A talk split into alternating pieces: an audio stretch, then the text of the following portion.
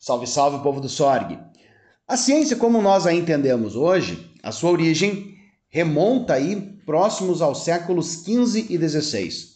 Naquele momento, os primeiros cientistas passaram a desenvolver o que hoje nós conhecemos como método cartesiano né, de ciência. O que, que é isso, né?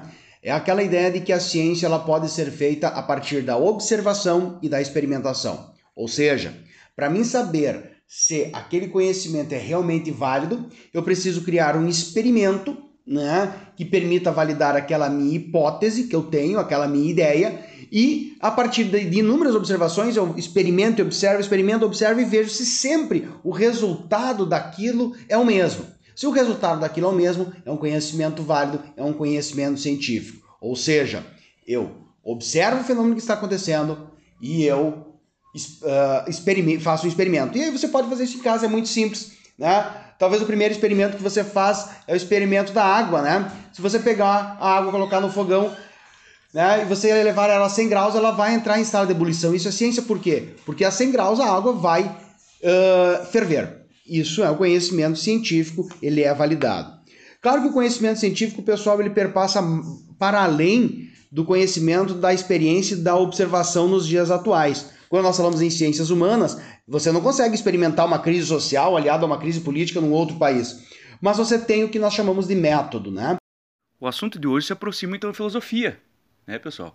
Uh, se trata do ramo da epistemologia. O que, que é essa epistemologia? É, é o estudo sobre o conhecimento. Tá?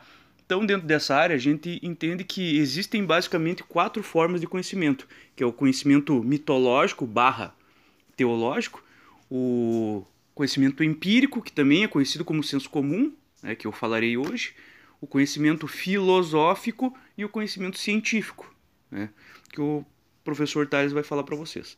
Então, do que, que se trata o conhecimento empírico ou o conhecimento do senso comum? Tá? É uma forma de conhecimento uh, dentre as mais antigas que se baseia muito em tradição, aquilo que é feito já há muito tempo, né, uh, por gerações passadas e que normalmente as pessoas vêm a conhecer e saber através de, de experiências uh, imediatas, né? aquela que a pessoa consegue fazer né? na prática, tá? o conhecimento mais prático mesmo. Coisas a se falar sobre essa forma de conhecimento. Tá? Então, é uma forma de conhecimento imediato, né? na qual tu adquire os saberes no exato momento que tu está fazendo a coisa. Né? Ele é subjetivo, pois ele pode se tratar de várias áreas do conhecimento, né? pode ser do ramo da, da meteorologia, como pode ser do ramo da, das relações pessoais. Tá? Uh, ele sempre vai ser heterogêneo, né? tendo essa característica né? de se relacionar a vários, uh, a vários ramos da vida humana. Né? E o que é mais complicado nele, né? um dos problemas, é que ele é um tipo de saber não crítico tá? Porque por ser, por se tratar de algo relacionado à tradição, normalmente as pessoas vão uh, achar ofensivo uh, ter qualquer tipo de crítica relacionado a esse tipo de conhecimento, tá? Então, só para exemplificar para vocês, a gente tem uh, as, os ditos populares, né? e conhecimentos populares. Né? Sempre quando eu vou falar sobre esse assunto, eu gosto de dar o exemplo que a minha avó usava, né? Uh, que muitas vezes ela olhava para o céu e via lá, né?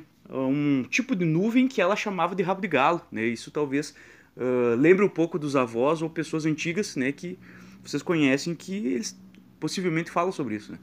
E daí ela falava que quando havia rabo de galo é sinal que ia chover dali uns dias, tá? Muitas vezes ela acertava, mas algumas vezes não. Só que ela sempre lembrava que ela falou, né, quando chovia. Tá? Então é, é mais ou menos assim que funciona esse tipo de conhecimento, tá? O que é método, então? Métodos são conjuntos de procedimentos adotados, reconhecidos pelos outros pares, vamos assim dizer, de profissionais, que vão validar aquele conhecimento que você está produzindo. Então, nas ciências humanas, nós temos correntes de pensamentos, correntes filosóficas que vão referendar aquele conhecimento que nós estamos produzindo. Por favor, Lembre que a ciência, o conhecimento científico, ele pode ser comprovado, ele pode ser validado, ele tem um método, ele tem procedimentos, vamos assim chamar de padrões, para saber se aquilo ali é verdadeiro ou não. Portanto, a ciência ela é sistemática, ela faz investigação. A ciência é um conhecimento preciso. Claro, não quer dizer que a ciência ou que o conhecimento científico atual não possa ser modificado ao longo do tempo. Ele vai ser revisado, ele vai ser repensado. Mas, até que isso aconteça, aquilo que nós hoje entendemos como ciência ainda permanece válido.